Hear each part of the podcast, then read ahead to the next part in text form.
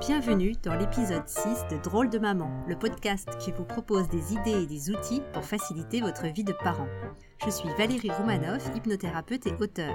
Aujourd'hui, je vous propose une réflexion autour des bêtises et des astuces pour les éviter. Qu'est-ce qu'une bêtise? Selon la définition du dictionnaire, une bêtise est une action ou une parole bête, stupide ou irréfléchie. Bizarrement, ce mot est presque exclusivement réservé aux enfants comme s'ils étaient les seuls à pouvoir en faire. Alors que je suis sûre que vous connaissez des tas d'adultes qui font des bêtises, n'est-ce pas? Et pourtant, vous ne dites jamais à votre mari ou à votre femme en partant le matin Et surtout, ne fais pas trop de bêtises aujourd'hui, chérie. En y réfléchissant, on peut se demander si ce mot est vraiment approprié avec un enfant. Est-ce qu'il ne serait pas plus adapté de parler de quelque chose d'interdit ou de quelque chose de dangereux? Imaginons un enfant qui écrit sur le mur de sa chambre. Est-ce vraiment une action bête et stupide de sa part, qui nous prouve son peu d'intelligence? Ou est-ce que pour un petit enfant ce n'est pas toujours évident de faire la différence entre peindre sur une feuille blanche et peindre sur un mur blanc? Ou est-ce que cet enfant est resté trop longtemps seul, sans la surveillance d'un adulte? Ce même adulte qui lui reproche ensuite d'avoir fait une bêtise.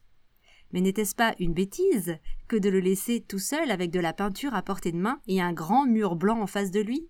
Ou peut-être que personne n'a fait de bêtises dans cette situation, personne n'a été bête ou stupide.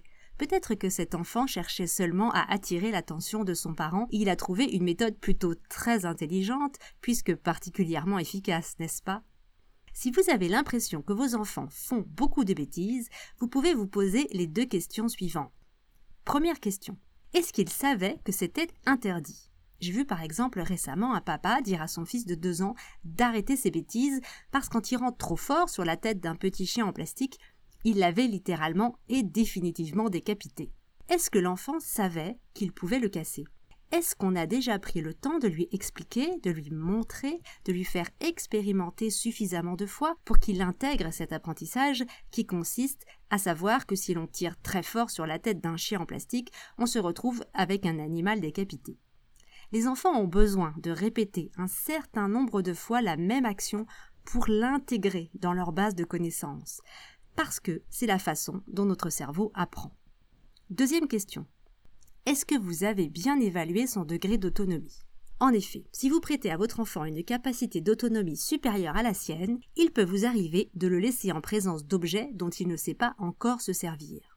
Par exemple, si vous donnez à un enfant de 18 mois une tasse en porcelaine, il y a de grands risques qu'il fasse une bêtise. Cette soi-disant action bête lui permet en réalité d'apprendre rien de moins que les lois de la physique, dont peut-être la plus importante, à savoir celle de la gravité. En cassant votre tasse, il fait un apprentissage utile pour son développement futur. Et vous, au lieu de le féliciter, vous lui criez dessus. Quel monde injuste. Dire à un enfant qu'il a fait une bêtise ou lui recommander de ne pas en faire n'est pas efficace, dans le sens où l'enfant ne comprend pas de quoi il s'agit.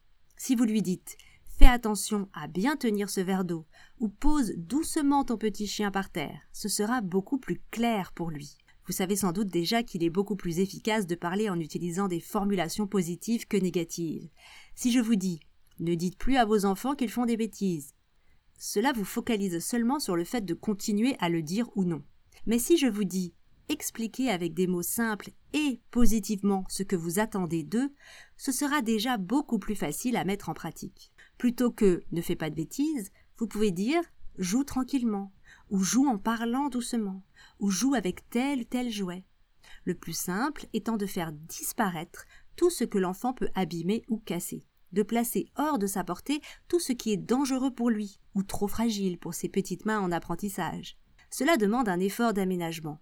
Mais une fois toutes ces choses hors de portée, vous passerez beaucoup moins de temps à dire Non, pas ça, non, ne touche pas à ça, ou pose ça tout de suite. Pour profiter vous aussi de ce changement de formulation, vous pouvez faire la chasse à toutes les fois où vous vous dites que tu es bête, ou quel idiot, ou encore non mais je suis conne ou quoi ces petites phrases assassines qu'on se dit sans même s'en rendre compte, comme si c'était normal de s'insulter à longueur de journée, et qui sont peut-être d'ailleurs, soit dit en passant, le reste de phrases entendues lorsque vous étiez enfant et que vous faisiez des bêtises comme tout enfant qui se respecte. Comme vous le savez, l'erreur est humaine, et jusqu'à preuve du contraire, vous n'êtes pas une machine sans cœur, alors vous avez le droit à l'erreur. C'est bien connu, c'est en faisant des erreurs que l'on apprend. Alors plus vous vous trompez et plus vous progressez. Alors à partir de maintenant, à chaque fois que vous attrapez au vol une de ces petites insultes quotidiennes, répétez-vous dix fois de suite le mot inverse. Par exemple, Ah que je suis intelligente, Ah que je suis intelligente, Ah que je suis intelligente. Et oui, il faut beaucoup d'intelligence pour se rendre compte que l'on s'est trompé. Et vous verrez que comme par un effet de ricochet, dont nos chères petites têtes blondes ont le secret, votre enfant fera beaucoup moins de bêtises. Si ce podcast vous plaît, abonnez-vous et partagez-le pour le faire découvrir autour de vous. Je vous dis à jeudi prochain et surtout, prenez soin de vous.